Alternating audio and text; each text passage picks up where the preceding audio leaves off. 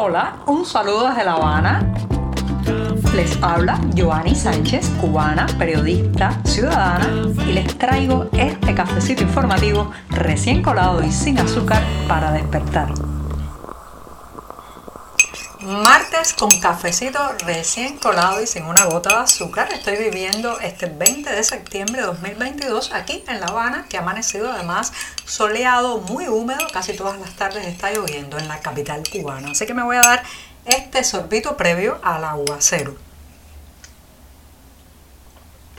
Después de este buchito sin una gota de azúcar, les cuento que hace años escuché una frase que me gustó, me gustó muchísimo y decía, nadie sabe el pasado que le aguarda. Sí, así mismo, porque muchas veces estamos tan inmersos en las acciones del presente que no nos damos cuenta el costo que tendrá lo que hacemos hoy en ese futuro, cuando ya no hay tiempo ni posibilidad alguna para echar la página atrás, para volver en el tiempo y reparar lo que hicimos. Y justamente en sintonía con esa idea hay un concepto que se ha manejado mucho eh, pues durante décadas que es la obediencia de vida. Sí, eso, eso que eh, de alguna manera deben hacer las personas que están insertadas en una jerarquía, ya sea laboral, ya sea militar, que es acatar y obedecer las órdenes que llegan desde arriba. Pero también es un concepto muy cuestionado porque eh, pues se debate si esta obediencia de vida puede eximir a la persona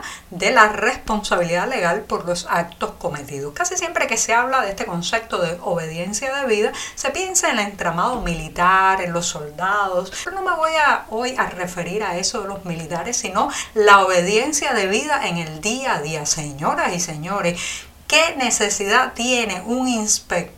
Oficial cubano de ponerle una multa a un anciano que no puede ni con su alma y que está vendiendo unas pocas viandas, unas malangas, unos boniatos para sobrevivir.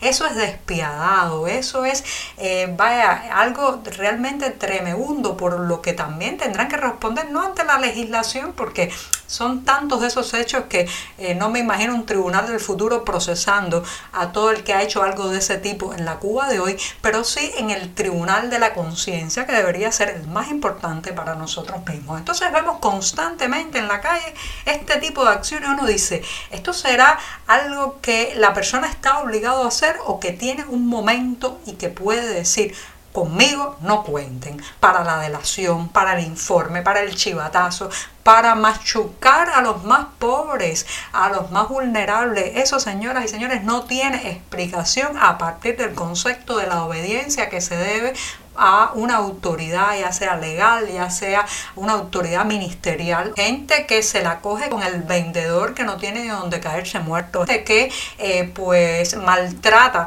eh, desde la institución a las personas que no tienen hogar. ¿Es eso también la obediencia de vida? No lo creo. No se amparen en ese concepto porque ahí lo que hay es el deseo de hacer daño, ejercer arbitrariamente el poder y dañar e intimidar a la ciudadanía.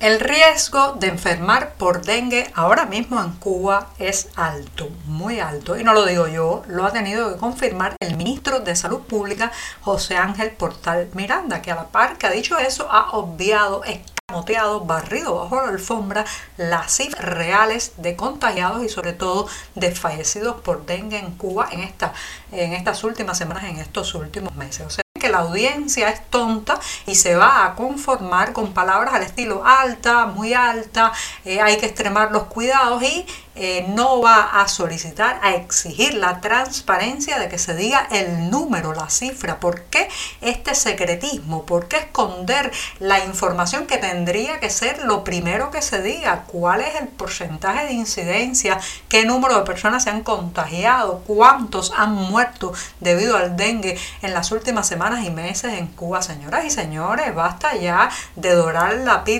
dorar la píldora y querernos hacer creer que estamos en una realidad mucho más positiva, eh, optimista y edulcorada que la que realmente vivimos. Esto también aumenta el riesgo de contagio debido a que evita la percepción real en las personas del peligro que hay alrededor. Entonces, en la medida que no se digan los números, las estadísticas, las cifras del dengue, la gente pues no se cuidará tal y como merece la situación actual que estamos viviendo. Pero por otro lado está el tema de la fumigación, del que hemos hablado ampliamente en este programa, una fumigación que va encaminada a eliminar el mosquito Aedes aegypti, el principal vector propagador del dengue en Cuba, y bueno, pues esta fumigación está de capa caída por falta de recursos, de combustible, pero también muchas veces cuando se logra hacer en algunas zonas, los vecinos se niegan a dejar entrar a la casa a los Yo le he preguntado a varios conocidos por qué, por qué si en medio, en medio de este riesgo